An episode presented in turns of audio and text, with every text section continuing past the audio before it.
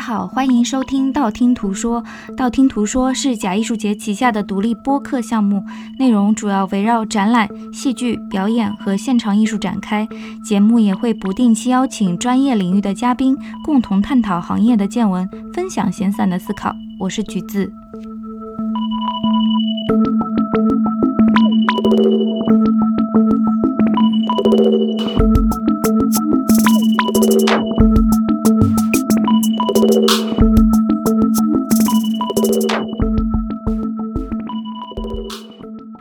播客配套的补充图文索引已同步更新在微信公众平台“假艺术节”。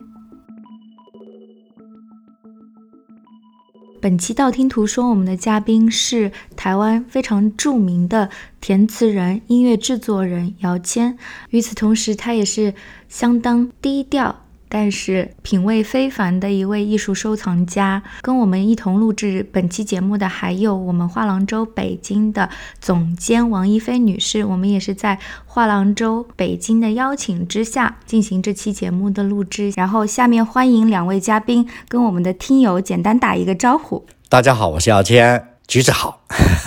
是吧？叫你橘子。姚谦老师好。对，大家好，我是画廊周北京的总监。当代艺术工作者王一飞，橘子好，姚谦老师好，一飞好，欢迎两位。那么我们这一期播客的主题呢，其实是想要围绕艺术收藏这件事情展开。一飞的工作呢，当然是非常专业的，在艺术领域中的这样的一个工作。那我们来了解姚谦老师的工作，其实是从至少我这一辈的听友们，甚至比我更年轻一辈的听友们，可能都是从姚谦老师的。音乐方面了解你的工作，但是我知道近年来，或者说，其实姚谦老师已经在艺术行业里面，呃，深耕多年，作为一个非常低调的，而且品味在我看来非凡的一个艺术收藏者。所以今天也是想要用艺术收藏这个角度去切入这期播客的录制。那么在此之前呢，可能先要邀请我们的一菲女士先介绍一下画廊周北京啊，我们二零二一年的一个计划。以及目前为止的这个工作的筹备情况，到二零二一年的话，是我们画廊周的第五年，然后我们也是就是非常激动的，即将迎来我们的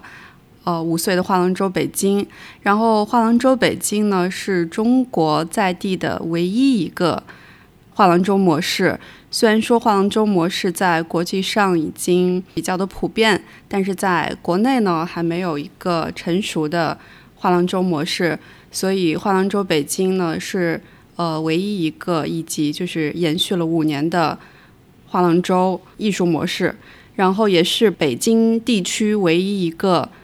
立足本土并且就是以国际视野作为一个自我要求的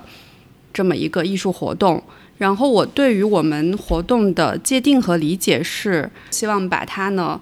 就是打造成为一个介于双年展。和艺博会之间的一种新的业态模式，然后它可以高于泛文化层面的国际交流，扎根行业内部的国际顶级资源共享。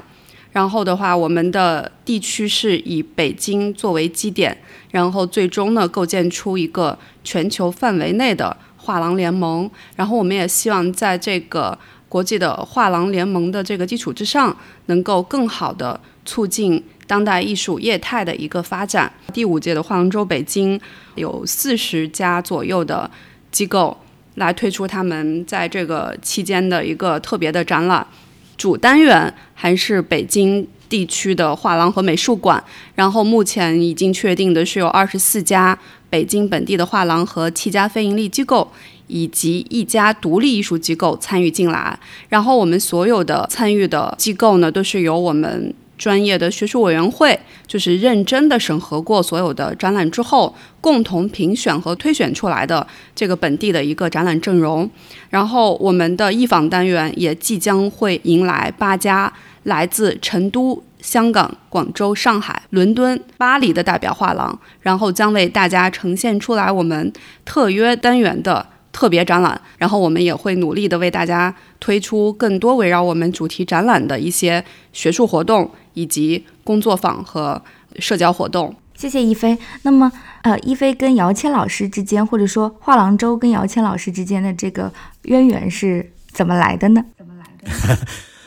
这让一飞说，就是认识姚谦老师其实挺久的了，但是认识姚谦老师，我是通过采访，当时了解姚谦老师，当时在巴塞尔做过一个他的放映，以及就是说他做过一些，就是自己还出过书，关于收藏方面的书。然后因为我个人呢，就是在艺术行业工作时间比较久，所以对于就是出过专题谈自己收藏的藏家，还都是非常的。有兴趣去了解的啊，当然再早的话，那就是从小听姚谦老师的歌，哈，就是《鲁冰花》呀什么，这个我觉得就是都太经典了哈。然后是这么这么一个背景下去综合的认识。姚谦老师的，但是就是特别幸运呢，就是因为艺术结缘吧。然后其实之前一直在北京，希望能够呃约到姚谦老师，但每次都阴错阳差，就是我们的活动都没有能够邀请到姚谦老师来参与进来。两年前应该是在台北当代。对，一九年，对，在台北，一月五号，终于啊，一五号还是六号，我忘了，刚元旦后。对，你看姚老师记性太好了。对，对，对，对，就是当时的台北当代时期，我记得当时姚谦老师还台湾呢，邀请了很多的人去参观他的私人收藏，虽然说没有赶上他的私人收藏。的探访，但是呢，就很幸运能见到姚谦老师本人，因为之前都是传说中的人嘛，然后就是经常听大家业界去谈，然后也呃了解姚谦老师的音乐，但去跟他本人去谈了之后，我觉得给我留下了非常深刻的印象。因为对于收藏家来讲的话，这么多年我也接触过不少的收藏家，我觉得每个收藏家都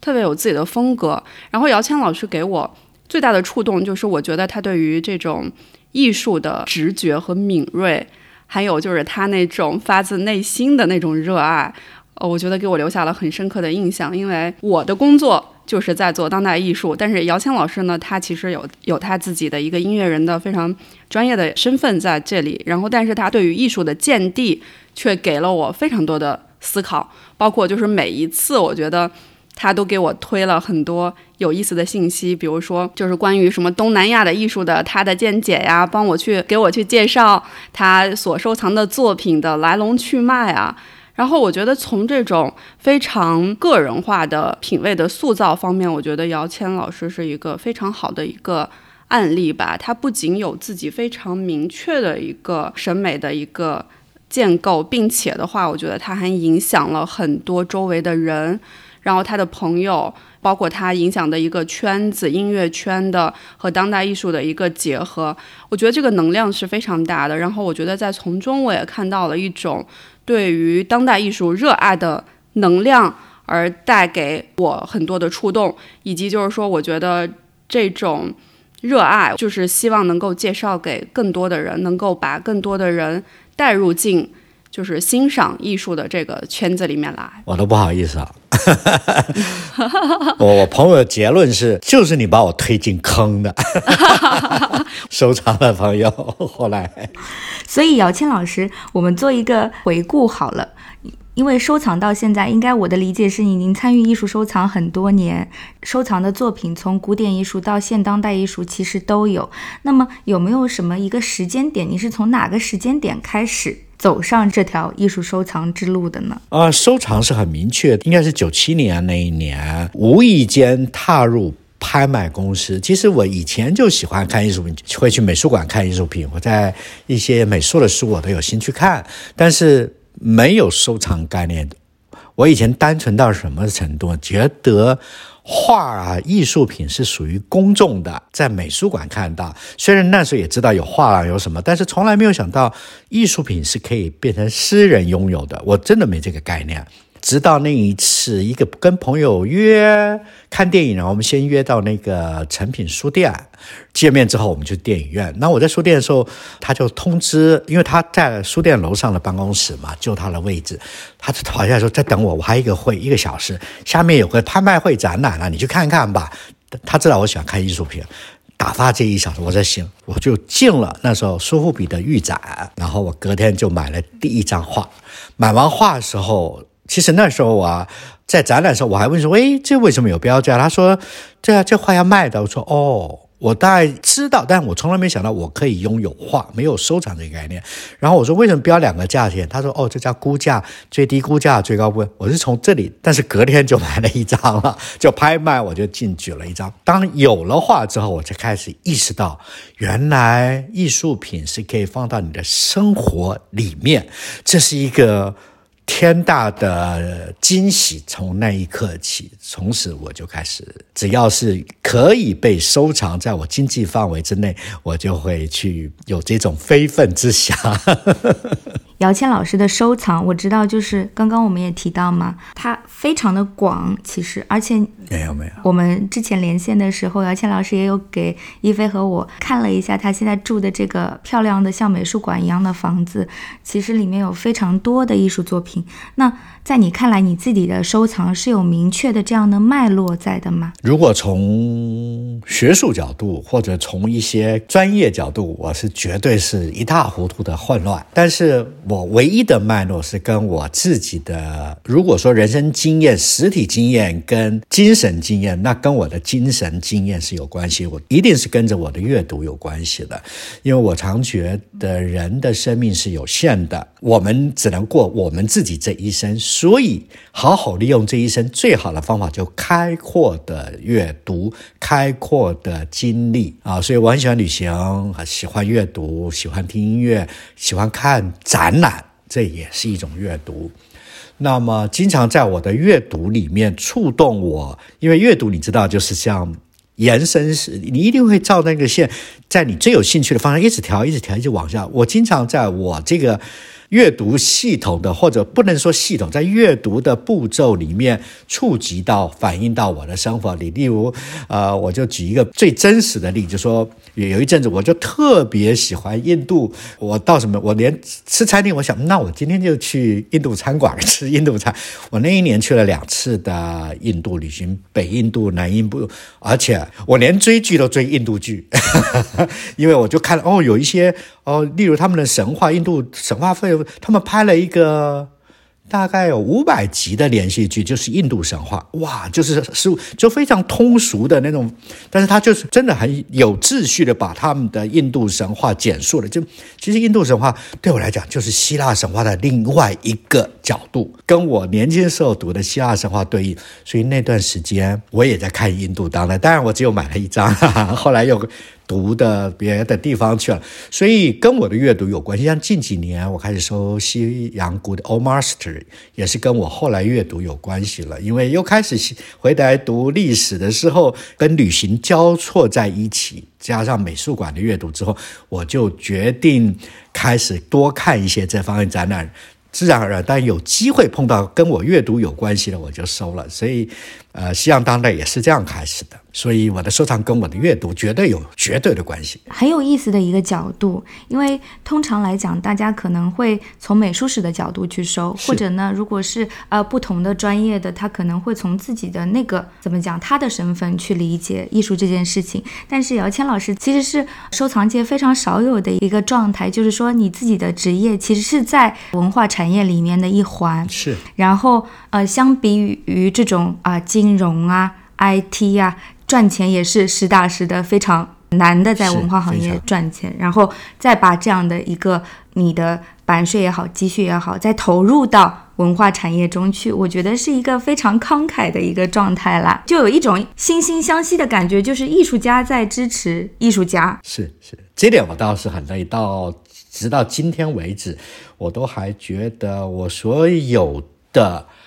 收入很多部分是来自于别人因为阅读而愿意给我这个收入，所以我更也愿意透过阅读在 respect，嗯，给我阅读者，我的钱应该很多往那个地方去，所以今年就很多网课，所以我就买了一些，最近买了一个南京大学刚退休的英语的诗歌赏读的课。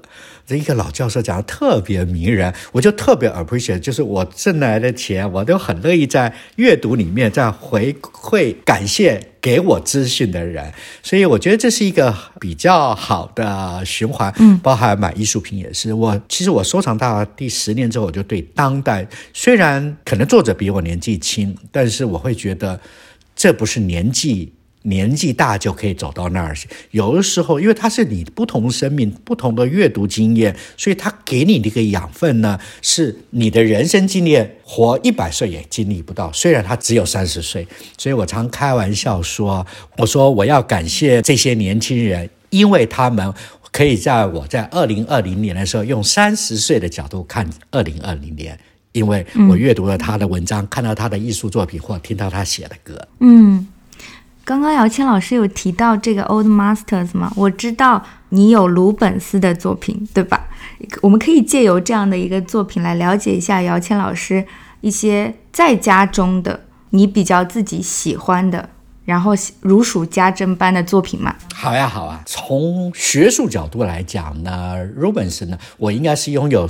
Studio。Rubens 就是说鲁本斯工作室的作品，因为现在如果是纯粹确认是 Rubens 的话，应该 p r e f e r 很清楚，甚至有很多考证啊，而且大部分都是中型的作品，大型作品经常都是他提出概念，然后学生架构，然后他再润笔这些啊，因为他的画作太多了。其实，在西洋古典一直都在美术馆看的时候，最早一定是被印象派吸引嘛。那慢慢后来有到了印度、到俄罗斯，才知道哦，全世界各自有自己的美术史，各地的美术史，各自区域的美术史，其实最诚恳的美术史。因为文字的美术史经常都是权力拥有人的历史，但是美术史经常你可以看到一些。当下的中间的人的阅读感或经历感，但是西洋古典有一个特别的地方，就是他们除了历史以外，他们对于他们神话也有不同时代诠释神话的审美跟叙述方式。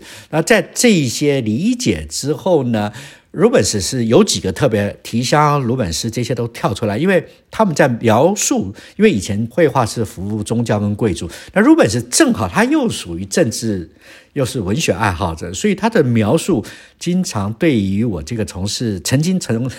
做音乐工文化工作者来讲说，哦，格局思考，你传递给谁？如果从这个角度，如果是是这些西洋美术、古典美术里面在表述神话或历史故事里面最有所谓的格局，因为他知道阅读者，他知道他的位置，他希望表达，所以他的绘画里面，我常说他的绘画最耐看的地方，就是他不单单是只是故事说清楚，他里面的一些局布局和细节，经常都是在。表态他的审美，以及表态他想凸显、引导你阅读时候加强什么，就是他，所以他的话很耐分析。因为我后来也是从阅读里面看到很多人在分析啊，他的确画的不是最厉害的，但是他是结构、叙述等等的格局观是最好的一个、最完整的一个艺术家。那么就慢慢就着迷。那当然还有一个好处就是他话很多，除非你专精那些很确定、p e r f e c t 很精细到确认是他的，不然 Studio r o 你在我的经济能力范围可以。所以到目前有几张古典的，大概他的两张，我觉得是有一点点小小骄傲，因为的 p e r f e c t 呢也很好。为什么西洋古典美术在在这个觉得以前我跟大家都认为是一个高门槛的？你没有那个基础，后来我发现没那么难，甚至它是直白的。这是我的解释一下我的接触西洋美术史 Old Master 的一些经验。那我个人其实就刚我说的，呃，我说的比较广泛，跟我旅行期，例如可能我记得最早在新加坡买东南亚的郑和的艺术的时候，就有人会说：“哟。”你是我见的第一个东南亚以外的华人，因为那时候华人都不会到那，都觉得那跟自己没关系。可是那时候我常会很享受这，但有一些原因，因为那里也有大量的华人，而他们那时候声音比较不会到我我们这里来，所以我对那里的华人是充满了好奇的。因为工作上有碰到很多，就是大家知道什么孙燕姿啊、梁静茹，他们都是那边的，或李心洁啊，都第二代、第三代。你会发现他是华人，但是他们还有一些不同的地方，因为他们已经第几代，所以我开始对那些不同地方的发源是好奇的。加上经常度假旅行会过去，工作也要常过去，但是在那时候我就会确定我刚说的一个观点：你只有透过美术的阅读，你才知道客观的历史是什么。真的在当时，例如。印尼，你如果从苏卡诺的角度，他收藏来看都是美好的，但是你从另外一些艺术家的角度，他的哦，原来他们的贫富差距啊等等这些，还有他们的宗教的信仰造成的生活上的一些冲突的，你都可以在上面阅读到，而且那些历史、那些故事，透过一个更直接、清晰的感受性，透过艺术品是最直接的、最有感受性的，所以。而那些经验让我扩展到我对东欧、对中南美洲，甚至加拿大单独，它是加拿大的美术跟美国的美术又不一样，还是有差异的。所以慢慢开始在这里面品味这个世界上有那些多面貌的历史和人群和思考。后来我都反映在我的收藏里面。那当然我自己是华人，我还是华人有最深的。直接，尤其当代跟近当代，还是我可能比例比较高的。那讲到这个当代和近当代嘛，其实姚谦老师刚刚也提到自己开始收藏是在上世纪九十年代末，那么到至今为止，其实这么二三十年的时间，你也应该是见证了中国当代艺术等于说一个高速发展的一个时期。我记得我应该。九零年初或八零年尾，因为去的时候他们就做一些 study，知道我也喜欢看看美术馆，就安排我去圆明园来画家村去。所以最近一条还是什么，有一些这种视频，我都特别有感触啊！对我年轻的时候。也去参观过那里那些黑白照片，对，的确在那时候特别强烈。因为台湾其实艺术家可能比较温和温柔，所以那时候我第一次接触的时候，我说那种粗犷和直接的描述，其实我是挺就我那时候只有一个说，哎呦，干嘛把画画那么丑呀？但是又那么真实，我真的很强烈。画画有或多或少总是带一点的期待，美好的描述一点。而那时候我还说不一定，这是我。当时接触，那这些年来，透过国内经济的兴起，艺术曾经不能说泡沫化，也是一下子被聚焦。西方觉得是可以投，就是又用西方的一些方法，也看着很多起起落落，但也在这些过程里面一起经历的，结识了很多。跟我一样喜欢收藏的，特别是内心也还有自己民族情感、对中国当代情感的人的一些好朋友、藏家朋友们，所以这是一个不可替代的时代，我给赶上了。所以姚老师周围的这些收藏家伙伴们，各自有各自的领域，对吧？嗯，在大概两千年前，差不多两千年前。应该比较明显嘛，这个或者两千零五年，特别是在台湾，那时候我在去画廊、去拍卖行，但商人一定有，这永远不变。商人买个画，这样买个最贵的画回家，永远存在。但是大部分喜欢画进画廊或买一些喜欢画，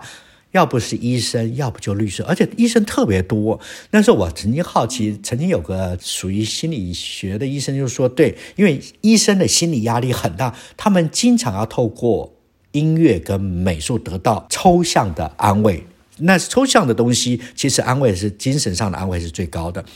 那么我说可以阅读，他不都已经密密麻麻在看诊的时候，阅读当然有些休息，可是更直接得到放松都是看画跟听古典乐。所以很多医生都有这个爱好，但是这些年这十几年来，很明显我们都变成少数了。多数是 IT 跟金融业，其实藏家这也没有什么不对，因为整个它就是变得更宽，然后也有一些投资的可能性，自然就有一些变化了嘛啊，那也代表大家接近艺术的那个心情，随着也许科技的发达、时机时代的进步、精神上的需求等等，也更多人更愿意，就像以前可能就是看个电影、听听音乐，现在可能进入。美术馆阅读和收藏都是一种精神上的需求了，更普及了。嗯，听下来，我觉得姚老师可能是出于对于美术和艺术的真挚的热爱，走上了收藏的这条道路嘛。但是有一些藏家的话，我的理解是，他们可能在资源的配置上，在资产的配置上，在做这样的一个考量。有的，有的，有的，对吧？不知道你自己个人对于这样的一种理念怎么看，或者说你自己有这方面的想法吗？我记得大概十几年前有一个是台湾的厂家，是我的朋友，都很客气、很斯文。他就是金融专门在投资的，他永远就是晚上半夜开始美国股市上是操盘买东西。他是很很诚恳的人，不一定说做有钱人都是这样子，不不不，有钱人不一定都认识。他是一个理智。温文儒雅的金融投资者，他有一次很诚恳说，他是羡慕的跟我说：“姚谦，我很羡慕。”我说：“什么呢？”我说：“我又你比我有钱，羡慕我干嘛？”他说：“我很羡慕你买东西不去盘算，我一直努力想要像你一样更自由的买我喜欢的东西。虽然他收的很好，他有很好的造物集，很大很漂亮，可能。”一直在翻倍的照位，但是他突然发觉我就是啊喜欢高兴，然后钱够就买一张画，那个自由，他好羡慕我。然后相对我就说啊买画不是这样，那你买画怎么样啊？我第一次才那时候我才十十几十年前左右，我才第一次哦原来买画有要看报表数据，想一次，然后再盘算一次，然后决定这几件我买哪一件，而且用最高最。大的金额放进这一件，然后买回我家，然后我就说啊，原来这也是一个买方画的事，我就那时候就啊，谢天谢地，还好我是个穷人，不用这么辛苦的买一张画。那这个，所以我没有任何评价。我觉得两种都有它的乐趣之处和它的辛苦之处。我也常常也扒说：“哎，这张画好漂亮，买不起；这张画好漂亮，买不起。”这也是我辛苦之处。那他们常常他会羡慕说。兜里有钱够了，喜欢就买回家，然后就高高兴兴高兴了半天。我好羡慕你，常常有这种高兴。所以在收藏的时候，姚谦老师，你会给自己一个预算的，我们说的 cap 吗？就是上限。当然有啊，我很简单，我因为我运气很好，我从以前做管理，我就有很好的财务团队。那我又基本上我算是一个所谓听话的人，就听话的，从小就是，就是。财务长告诉我什么呢？今年你可以花多少钱？然后每一季花多少钱？你必须挣回多少钱？你的开销怎么样？我都会记住，然后我就会守这个氛围。以前是做管理嘛，所以我经常都是结版税概念，六个月一次的结，那就那么巧，每半年就吃结完账就拍卖就来了。所以我经常就是结完账我就知道哦。家用多少留下，生活费多少留下，大概六到七成左右的版税，我就会知道，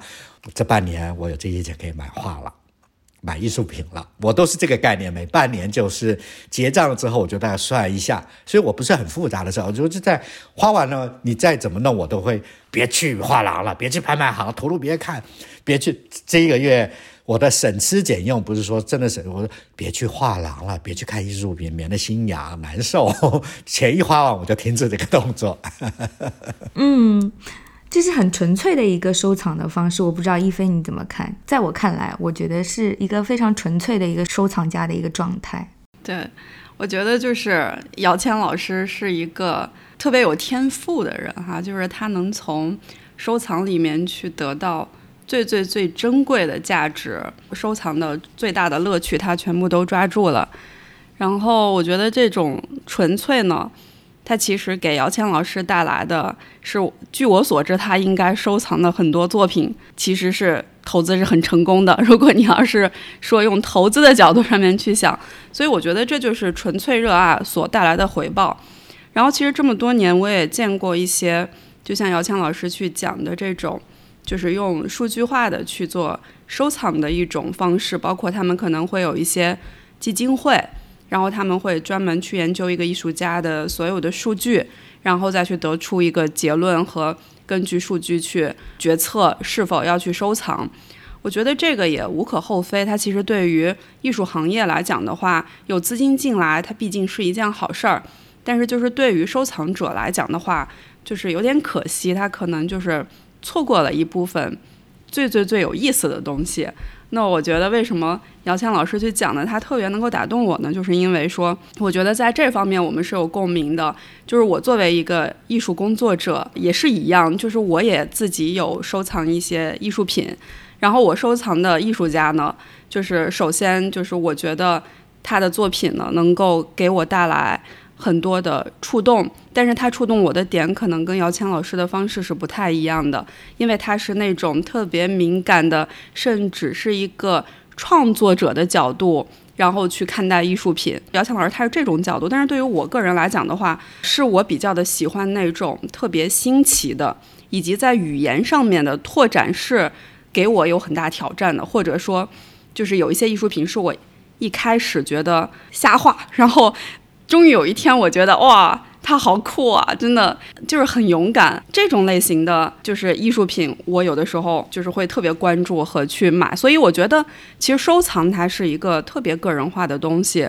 但是在收藏的过程当中，其实是一个自己跟自己的一个对话。就是你在去看展览也好，去看艺术品也好，去决定要不要去买一件艺术品也好，其实到购买的这个层次的时候，其实你对于艺术品的这个。了解已经要求的非常的深刻了，它绝对不是说一个我只是去看看，然后它跟我没有任何关系，而是你要决定它是否要走进你的生命当中的一个重要的决定。那在这个决定的点上，你是为什么去这么去决定？我觉得这就是一个很好的去自我审视的一个过程。那如果要是说你能够特别好的掌握了这个过程，那我觉得其实带给你的回报要远远的高过于所谓的。投资能赚多少钱的这个回报，嗯，这是我的一个看法。当然，当然，你刚刚说的这段话让我想起了一个案例，就是德意志银行，其实它是有一直在投入的支持艺术创作，然后它也有一个非常杰出的一个一个收藏，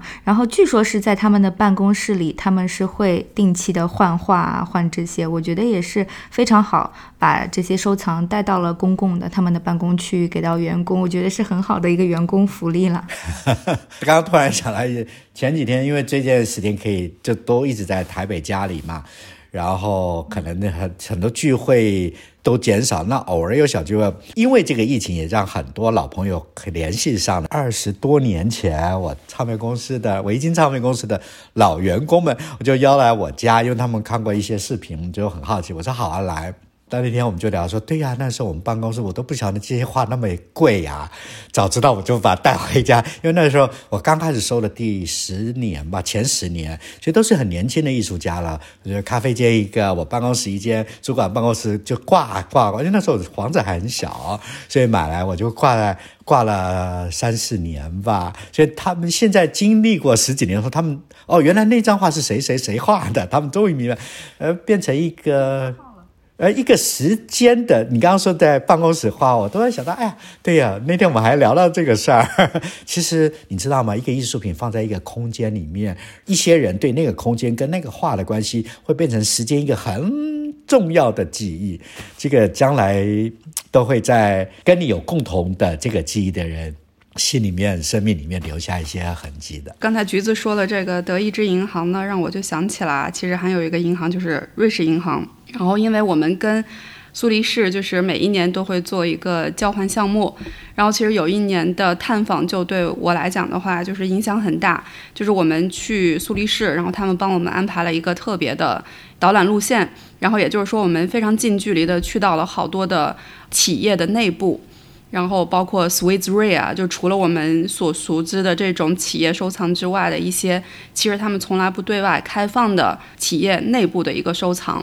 然后他们里面其实除了挂艺术品，甚至在一些多媒体室都会跟一些他们本地的艺术家会合作一些项目，然后就整个在他们的空间里面去呈现。所以我觉得像这种类型的艺术深度的去介入到空间以及企业，将会是未来一个。非常好的一个方向，就是我觉得除了说像私人收藏、像企业收藏，未来也是可以去借鉴一些走在前沿的，像姚强老师啊，还有一些就是最早的开始做当代艺术收藏的这些藏家的案例，能够进一步把文化去带入到企业当中，然后让更多的人能够在办公或者是在生活当中能够去理解和去了解当代艺术。嗯。现在其实有越来越多年轻的藏家涌入到了艺术收藏的这个潮流中去吧。那两位作为就是非常资深的这个业内人士，对于这些年轻的入门的藏家会有什么建议吗？呃，我觉得是好事儿。然后，因为所有的阅读都是累积、扩展等等这些，所以啊，虽然很多人觉得说，哎呀，现在可能太卡慢风啊，我都觉得都是在反映一个在数数位时代的一些沟通的方法，必须有这些这个基础才有可能往下，而且所谓的大厂家都是从。新厂家开始走起，所以我觉得我倒没有太多的意见，但是我觉得这时候就很希望像很期待像一菲这样的做这一方面艺术。公众活动的引导，那这个是很重要的压力跟责任应该对这样的可能这一部分的人的需求，就是必须要像一菲这样带一点点理想性和有足够的经验者去协调。真的，你如果入门，如果到对的地方跟到错的地方，那可能就造成两个不同的收藏的人生了啊。其实我们针对的这一部分人群呢，就是。也在做很多的活动吧，然后我觉得更多的对他们来讲有用的就是一个经验的分享。所以我们这次的话，就是跟橘子和姚谦老师合作的这个专题，其实我们自己也有推送三期，然后其中也有九零后刚刚开始收藏的一些新的年轻的藏家，因为我们也想了解他们现在。观看艺术品以及他们现在是一个什么样的角度去切入，你毕竟得去了解，才能更有针对性的能去提供一些什么样的资讯。对于这部分，其实我觉得建议倒也谈不上有点重，但是我觉得我个人的经验来讲的话，对于当代艺术收藏来讲，最重要的就是身体力行的去观看。然后这个观看它一定不是说在线上可以去替代的，就是一定是需要。脑心和体力呢，就是一直都在路上的这么一个过程。对于我们艺术工作者来讲的话，其实最大的挑战就是每一个做当代艺术的，包括就收藏家也好，就是你如果要是说想要去真正深入的去介入到这个圈子里面来的话，你几乎一年当中很多时候都在看展览和在世界各地飞，然后就是空中飞人，尤其是我们这种。就是艺术工作者，就是常年就是这种状态。其实我们在工作的过程当中，并不会发现有什么样的变化。但是当我工作了十年之后，我去回望十年之前，我所看待艺术品的角度和我的见解，其实是完全不一样的。所以我觉得在这个过程当中，就是一个不停的发展和变化，以及成长，以及去。通过自己的个人史，然后跟整个的，不管是你说你的你的地区的这个历史，以及说这个世界文化它是怎么去发展的，你你是不停的有一个错综复杂的一个交融的。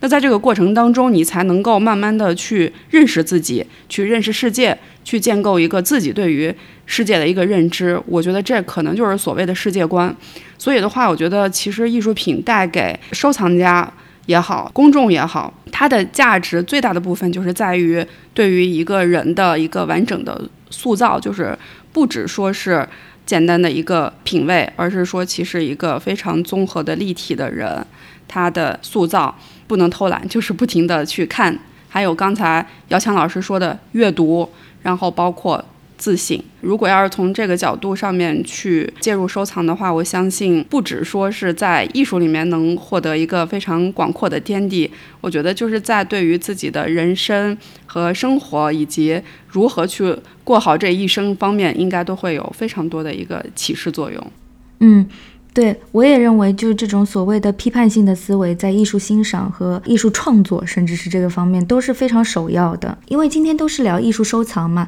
艺术市场里面有一个概念，就是说一级市场和二级市场。那一级市场，我们讨论的是以画廊为原型，然后画廊主要处理的其实是跟艺术创作者、艺术家之间的关系。那么二级市场可能就是以我们的拍卖行为这样的一个原型，那它处理的可能是在社会上流通的作品。我不知道两位对一级市场和二级市场。在日常工作中的关注是怎么样分配的？这个时间上是说五五分呢，还是说有侧重？在之前啊，我觉得应该在这两三年，应该两年前，其实一级市场和二级市场，就如你所说的是很清晰的。拍卖行是二手市场，一手市场是在画廊啊。那么事实上这些都有变化，所以以前对我来说，我并不是用预算来区分我要多少钱买买一手市场、二手的，因为对我来讲，我是针对我阅读和我想收的作品。如果我阅读的作品在一手市场买不到，二手市场有，我就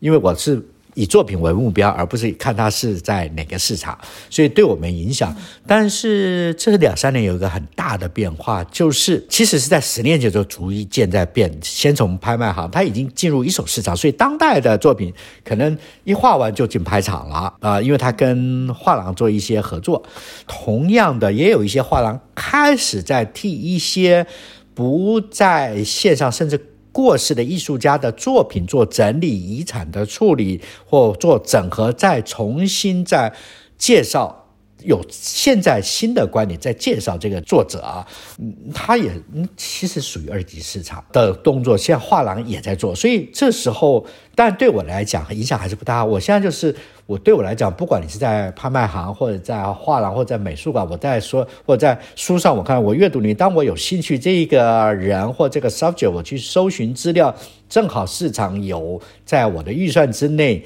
不管他在一级市场的，我就会。思考我要不要收藏，变成我的收藏，所以这是我的看法。其实这也是符合刚刚说的，它并不是革命改革，而是它一直在调整，因为群众在改变，而且画廊或美术馆或拍卖行的形式对象改变，它的表达方式改变的时候，自然而然它的。商品吧，就是用商品的，他的作品流动的作品，他就必须要调整，所以这也很符合。当我们越来越多在数位上，所以收藏的时候，甚至在欣赏的时候，都在数位上阅读的，看似分类越细，但是也同时在同一天给你。各种东西其实又混合在一起，所以新的阅读艺术造成新的阅读感，是否会影响我说也有可能。那我也在观察这个事情。呃，对于我来讲的话，可能跟姚谦老师的身份不太一样，因为姚谦老师他是一个呃收藏家的身份，所以他去关注的应该对于两块是都会去参照的，因为他的目标是他所要想收藏的作品。但对于我作为艺术工作者来讲的话，其实这两部分对我来讲的更多的是一个知识和资讯。所以的话，我因为做的是画廊周，因此我大部分的时间，自从我接手画廊周之后，我百分之八十的时间应该是关注的是一级市场，甚至说可能更多的时间我会关注的是画廊和美术馆的内容。然后以及就是说未来会发生什么，这个趋势会是什么样子的，会在这方面会投入很多的时间。然后对于拍卖来讲的话，它对于我来讲只是作为一个 advisor 的一个角色，我必须要去了解的一个讯息，就是相当于说。我要知道说当下的艺术家他们在市场上的表现是怎么样的，或者说我们曾经合作的艺术家以及即将合作的艺术家他们在市场上面的反馈是什么样子的。但这个东西对于我来讲的话，它只是一种资讯。这个资讯就是它会返回来去成为我去做一些决策的一个参考吧。比如说，我的工作会要求到一个收藏家可能过来去咨询一个艺术家整体的情况来讲的话，除了在艺术方面的一些见解，我也许可以也给一些市场上面比较客观的一个交代。那这样子的话，对于藏家来讲的话，它才是一个比较综合以及就是说可以能够去有效的一个信息。哦，所以这这两块来讲的话，我觉得都非常的重要。对于我们来讲，是构建一个艺术生态的非常重要的环节。但是，像我现在做的工作，会更偏向于鼓励大家去多走进画廊和美术馆，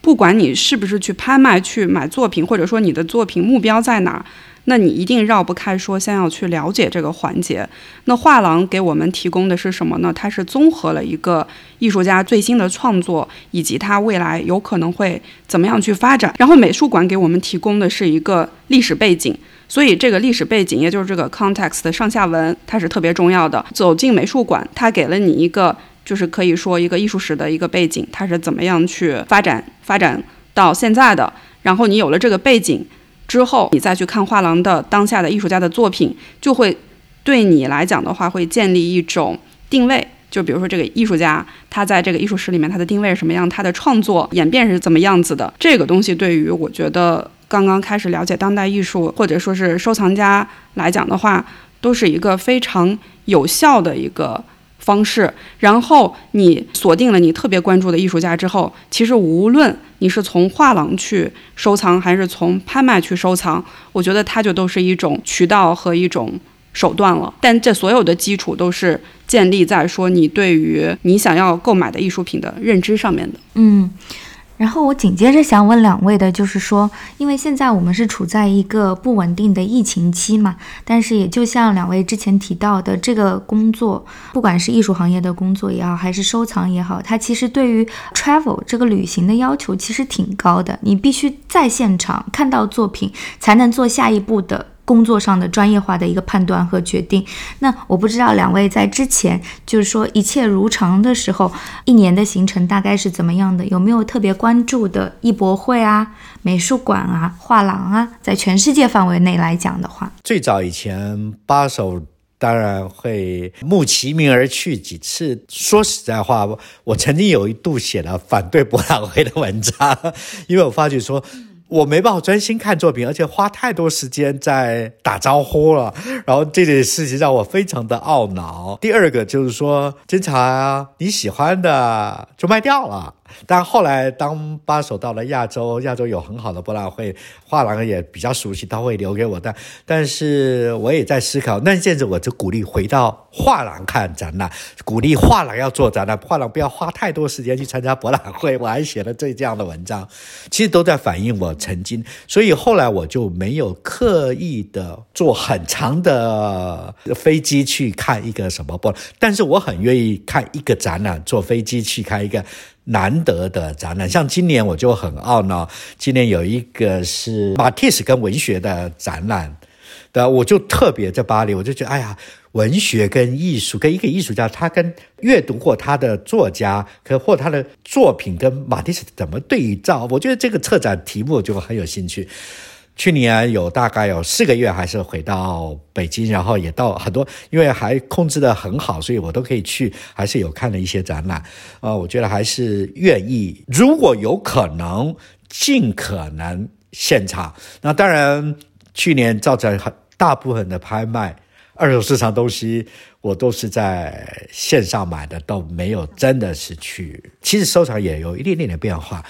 但是我心里面还是渴望，我现在反而告诉说，好了，坐坐飞机看一个展览是值了。所以我对现在经过这个疫情的，我反正就觉得啊，能够让我出去看作品是一个珍贵的事情了。以前不觉得，现在更强烈的觉得了，是会很珍惜。之后，那一飞呢？我觉得就是我们工作者来讲的话，就是一年当中基本上一两个月就一定会出差吧。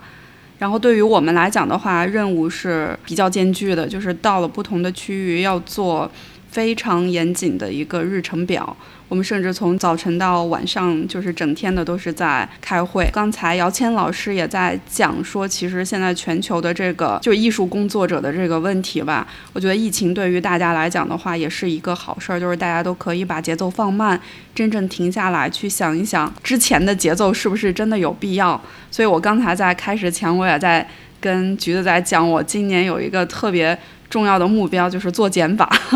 就是还是我觉得更多的其实是应该去把时间和精力去投入在一些最最最重要的内容上面。我们画廊周为什么要去做这个模式，其实也是源于这个原因。所谓现在我们应该更好的去保护艺术家和这些艺术。工作者也好，创作者也好的经历，因为当下这个信息特别泛滥的一个时代，对于大家来讲，其实最大的难度不是说去获取信息，而是去获取有价值、有效的信息。那在这个过程当中，我们就尽可能去节约大家的时间。画廊周的模式就是说，它跟就是其他的艺术类的活动不太一样的是，我把。所有需要的这些，他们需要的收藏家，对艺术感兴趣的人，我带到他们的空间里去，而不是说这些艺术创作者们每天全世界的去跑，就是去不停的去到每一个地方去展示自己的艺术家和作品，就是成本很高。然后就是艺术家他会为了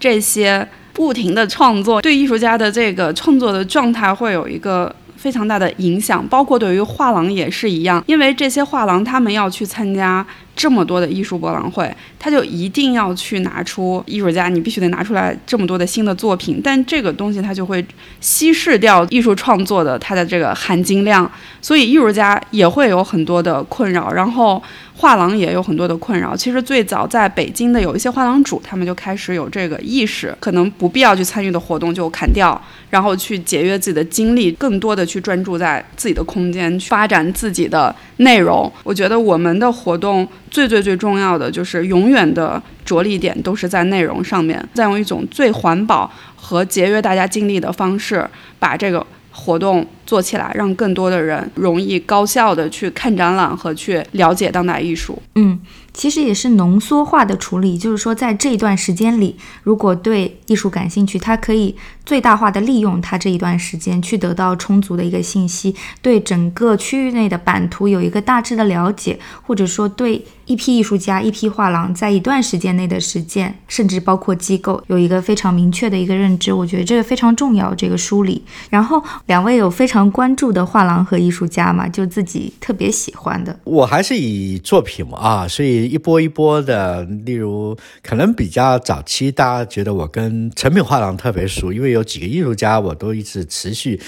比较认可，所以只要有展览就会收。那这些年来，北京站台也是摩金石，都是我他们的艺术家的选择，是可以让我离了解一些我以前在习惯的范围，台湾或活动范围比较没有接触到的艺术家和观点。最近就去年吧，柏林那个那个 A 跟 A 跟 Art，对他去年蛮多的对话，就是啊，他们的展览我虽然我没办法去看，他们都给我很完整的资料，所以。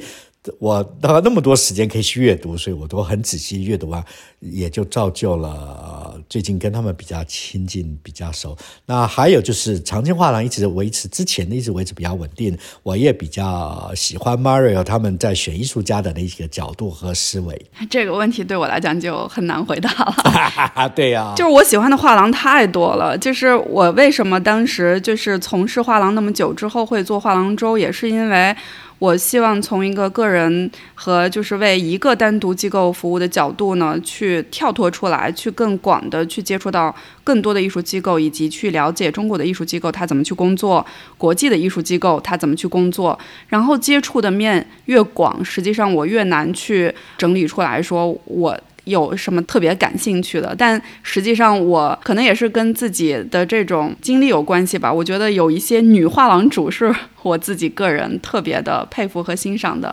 比如说像芭芭拉·格兰斯顿啊、Marina Goodman 呀这种一代的 Eva p r i n c e n h u b e r 的老板呀，然后还有这个 Sadie Coase 啊。我觉得这些女画廊主吧，因为可能跟我自己性别上面有一些就是这种共性，我总是能从他们的。就是经历和他们整个去推他们艺术家的这种魄力以及信念吧，就感觉他整个人生就都是在做这一件事儿，我就觉得特有力量。对，而且我我觉得我对于他们的艺术眼光也是特别的认同，就是他们非常的明确自己。想要去推一个什么样的艺术阵容，然后他们会一旦决定了，就会行动力非常强的去迅速去在全球推广。北京也是有非常多的优秀的画廊，因为这个都太熟了，所以我就不去讲了。但是我想说的就是，其实每一个画廊都有自己不同的特点，就是它有它自己的特色。那其实作为我们来讲的话，就是把所有严肃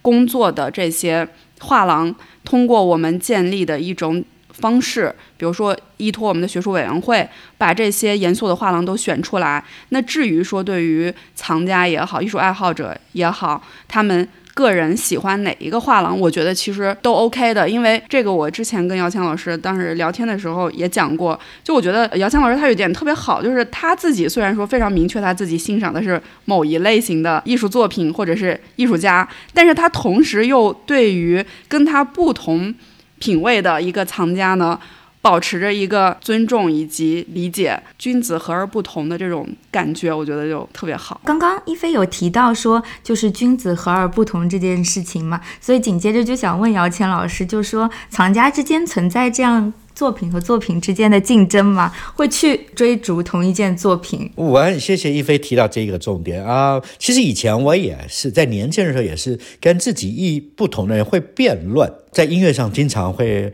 跟。歌手就辩论不行，我觉得这个歌就得得这么唱。歌手说那个是我的歌，我要怎么唱不行，常常吵架的。但的都都没有在台面上跟制作人辩论，跟写歌的我写词对，跟写曲者我也会 diss。那为什么这样子呢？因为我是负责整个案子的人。但是不晓我也不晓什么原因。有一天我突然发现，因为这个世界上有跟你很多意见甚至对抗的人，因此。你才会进步，因此你才会改变。所有的改变都是扩展，而不是自己没了。所以我慢慢后来常有一些跟我想法不一样或审美不一样的人，我会现在比较更享受一种态度是：哦，原来我还不懂，他懂了。所以我会带一点欣赏的方法跟我意见不同的人。而当你有这个。思维的时候，你就是生活的自在度也松一点。第二个，真的变得有动力，而且相对的，对方也觉得你的善意，他也会相对的去理解你。这种在艺术收藏上是最明显的。所以我跟很多藏家经常有的时候意见不同，会小小的辩论，但是在所有辩论都是把我在。我认为我原来是我不懂，所以你的意见虽然我不不是不同意，而是我不懂，而在对话对谈当中，在甚至在有点辩论当中，我在得到你的阅读观点的能量。其实我身边虽然偶尔开玩笑都会闹啊，但是真的碰到有一件作品我们都喜欢的时候，反而会互相推让，就说我觉得我反而想应该是他收会好。甚至我都觉得应该挂他家墙上，在哪一张画的边上都会想到啊。那他也相对说啊，还是姚谦让你收吧，你等了那么久，应该是你的。我们反而会这么样子，所以这是一个很不一样的一个，不是竞争关系。虽然看似竞争，其实是一个互相包包容对方自己自己缺的那一部分的感觉。所以我现在更不只是在收藏上，我现在也常音乐观点上，或者是一些。我比较不容易在网络上跟人家抬杠的原因，就是我说哦，我经常说哦这样子哦，原来我没这么想过，我会这么告诉自己，而不是说你怎么这么想。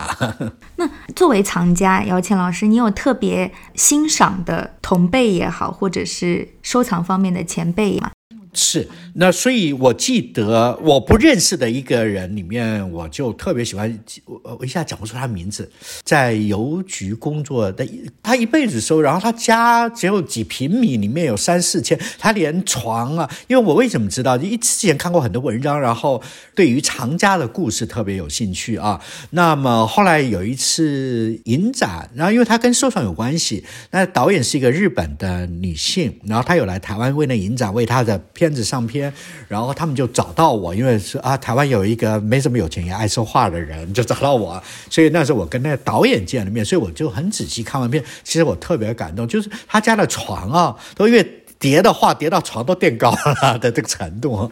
然后要报几辆的大货，这一个小公寓，后来他全部捐给国家美术馆。其实这也是在学习，就是他不一定是为了资产，他是一生是丰富。第二个，他留下的时候变成一个国家，我就举一个例子，就不单单是收藏的审美，还有对人生自我的价值认定。他那时候捐全部捐给美自己的国家的政府的时候，就分配到五十州。的博物馆去一些中南边的那个博物馆呢是没有当代概念，他们只有历史。为了他的收藏是有目的的，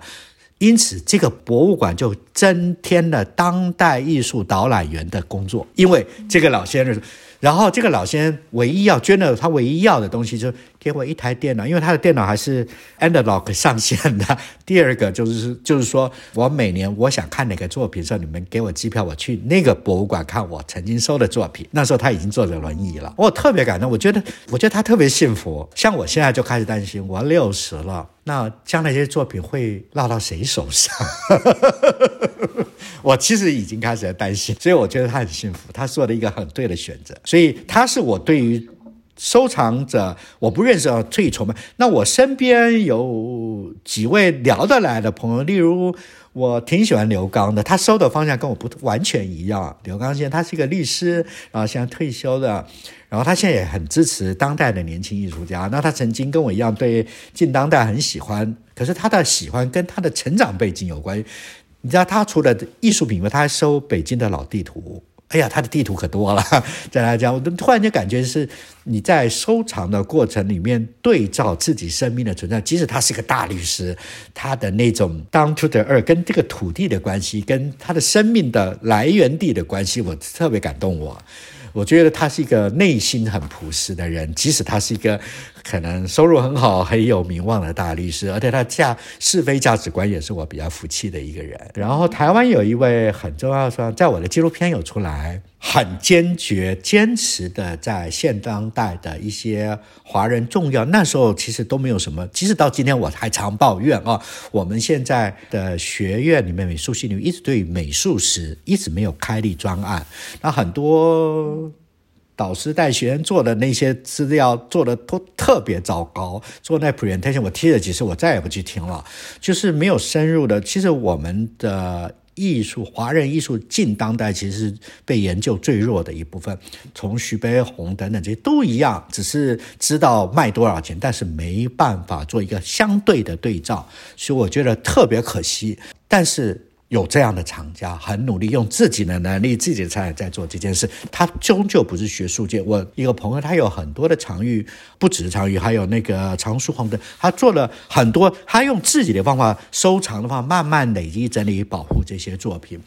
但是真的要到学术要做书，他就有点困惑。那将来是要成立美术馆呢，又很复杂，所以他现在也可以进入所谓的初老的焦虑、长假焦虑症当中。不过他也是我比较服气的一个人，他一直很努力为近当代的华人艺术家的一些。定位在努力。大中华区来看的话，藏家在这个整个艺术版图中扮演着非常重要的一个角色。呃，不仅仅是作为。这个经济上的一个支持，另外一方面就是说，其实有很多藏家也在开自己的美术馆去展示自己的收藏。我觉得这也是近十年或者说近二十年来的一个新的一个趋势。不知道两位对这个现象怎么看？觉得它是一个好事儿吗？我觉得这个是一定是一个对，就这个行业是有推动的一个事情。但是说好好和不好，我觉得这个就要看怎么样去定位这个事情，以及怎么样去做了。就是虽然说大家都在做同样的事情，但实际上现在去拼的一定不是说一个壳儿，就是说不是说你的空间有多大，你的空间多豪华，而是说。你要推动的是什么？你想做什么？你的定位是什么？以及说你是不是下决心有一个长期的计划去做这件事情？所以我觉得现在是一个大家都在做壳的阶段，但是接下来如何脱颖而出或者胜出，一定是要去拼谁的内容建构的好，以及就是说他们自己真正的对于这个行业是有一个深度的推动。嗯，这是我的观点。嗯，因为我自己的一个感受，可能这话嗯不太动听，就是会觉得地方是起来了有很多的，但是同质化的现象也非常的严重，好像大家不是太知道自己的定位在哪里。嗯，那做展览的时候，可能这个取舍也会让人觉得有一些不明朗。哦，作为一个观众有这样的一个困惑了。你们两位很勇敢，我完全同意你们两位做法。我觉得一开始做美私人美术馆这个。一定要鼓励的是，因为你是一在分享文化资讯、分享的态度啊。但是后来我发觉都同质性，而且同质在哪？都是以拍卖行的高价名牌画家为集散处的展现法。这一点其实这。不叫任性啊，这个就是一个，甚至你伤害的那些艺术家跟作品了。我是这么看的，所以我倒鼓励有一些不见得一定要在大的。其实早上咱们聊到，其实欧洲有一些国有些地方的小城市里面有，因为有一个私人美术馆，让很多人会去那里，而他的美术馆。有一个特质，他一定很清楚我以什么为为核心。哪一些艺术方向，或哪个年代，或哪个艺术家，他一定有一个核心。例如，荷兰有一个在以室外的雕塑为主的小美，他就家的院子就是一个也算大一点的院子，有很多包含当代的年轻艺术，他还会继续就是在公共区域室外的雕塑为主等等。台湾其实也有在靠近。台中的郊区往山区走，有一个就是一个私人企业家第二代吧，叫玉秀美术馆。特别，他只有一件事，因为他喜欢画，他就是要写实的具象绘画，定期都会找一些学术的人签个两三年当馆长，而且都是。懂具象绘画的人当馆长，他也卖票不会高价的票，然后象征性的，然后他们有一个基金，就是就是家族自己，他就在郊区一个很漂亮的小房子，然后三层楼，几乎每年大概也不多，大概四次四个个四个展览而已。我很常很希望借由这个机会鼓励很多在大陆很多想建立自己美术，你第一个你。Appreciate 你的收藏，艺术给予你的养分，所以你会收藏，然后再你把你的收藏分享，然后再借由私人美术馆继续延续你的美术的喜好的方向，继续的活性的循环，就要确定目标。拍卖行的名牌画家跟你没关系，或你花几个亿买东西，只是让人家觉得你只是个土豪，你不懂艺术而已。一定要有很清楚的自己的艺术收藏。其实国内我觉得有一个。也还蛮不错的案例哈，就是我觉得太空空间是我觉得做的特别不错的一个案例。这个我们其实是在前年的时候画廊周期间，他们特别推出了一个泰康的收藏展。然后因为他们就是泰康空间一直就是由这个唐鑫在做主理人嘛，就是他在主导这个空间。然后我觉得他做空间的方式。就是是我觉得特别认可，就是他一直深耕，以及就是也做了非常多的。就是学术层面的一个累积，包括做了很多的出版物去探讨如何去做策展呀。泰康他们团队内部的策展人也是定期会发起一些就是艺术话题的讨论。我记得那一年他们讨论的是关于绘画的一个问题，就是他们收藏展那一届，他们探讨的是绘画的问题。然后他们当时的整体的收藏展是那一年，我觉得我们呃画廊周因为是来的国际贵宾最多的一届，就是说在疫情前。的一年，他们来了之后，最印象深刻的应该就是泰康收藏展，就是他们看到了一个不一样的中国的当代艺术，呃，它是经过梳理的，觉得那个展览给大家的触动是特别大的，所以我觉得像他们对于这种内容的建立以及方向和工作方式，特别值得去。做一个参考的，一九年的中国那个展，对吧？对对对，关于中国当代中，对我从印刷到早期的，他用艺术品来说中国近代史，这点是特别打动我，我非常喜欢那个展。接下来想问一问姚谦老师，之后是不是也有播客的计划？有做播客的计划？你怎么知道呀？我在台湾答应了一个，先试做一季，都是艺术。我也是以艺术家为单元，然后一个艺术家两集，然后我用比较浅显进入的方法说吧。那目前挑大概比较台湾比较知道我收藏玉嘛，所以我从藏玉开始谈，谈了一个还要谈的 Rubens，然后最近我在想挑一个女性艺术家，可能会是罗兰山，因为罗兰山是日本台湾。比较高知名度，也许我也有他的收藏，所以我可以说。然后台湾的一个呃近现代的一个被忘记的一个老艺术家，我也会提。大概挑了五个艺术家，正在整理稿，那应该会做一季，先试做一季吧，十集看看怎么样。特别期待。我每一次播客到最后都有一个环节叫 After Dark，呃，会问一些比较轻松愉悦的题目。嗯，想问两位的话题是：如果没有一切的限制。就是，呃，金钱也好，地理也好，没有任何的限制。有哪一件作品，包括目前在呃公寓收藏，就是博物馆收藏里面的也包括。有哪一件作品是你特别想要拥有放在家里面的吗？我到现在，呃，我曾经写过一首歌给我爱爱夏加尔嘛。其实我觉得我应该对夏加尔最早的印象就是来自你的那首歌，那是江美琪的一张专辑《恋人心中都有一首诗》。我记得那会儿我上还比较小，就。其实有一些夏加尔作品是我特别难忘，特别在圣索菲亚，就是那个马德里，对，在马德里，里面有一张夏加尔，是他画他自己骑在一个公鸡上，抱着那个公鸡，我那个是最后让我觉得啊，我要了解他为什么这么画，用这个。他对一个乡愁跟爱情这种人生的体，他的人生重要的艺术上面的一个描述，但是居然可以这么的温柔。那件作品是我梦寐以求的作品。那一菲呢？我也喜欢。其实姚老师说的夏加尔也是我大学时候特别爱的一个艺术家。对于我来讲哈，就是如果要出于这种收藏的话。呃，我觉得这么多年接触的中国的当代艺术家，还是尚阳老师会是我特别的尊重的一个艺术家。就是我前两天在读一个就是书，然后是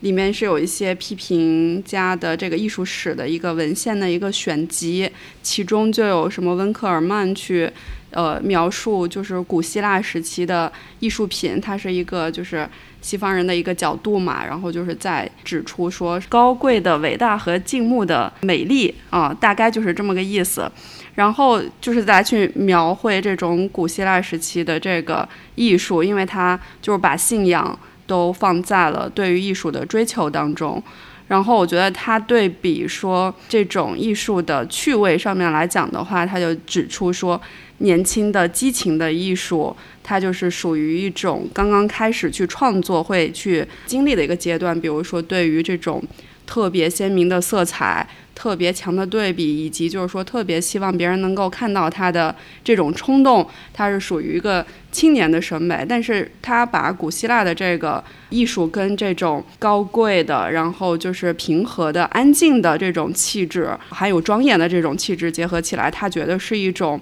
就是非常高的精神追求，所以我觉得在东方的当代艺术家里面，就是尚阳老师是我觉得是具备这种气质的一个艺术家，包括他对于这种环境的一个反思，对于当下人类生存现状的一个反省，然后去结合到他的绘画语言的探索中来。所以的话，如果要是有机会的话，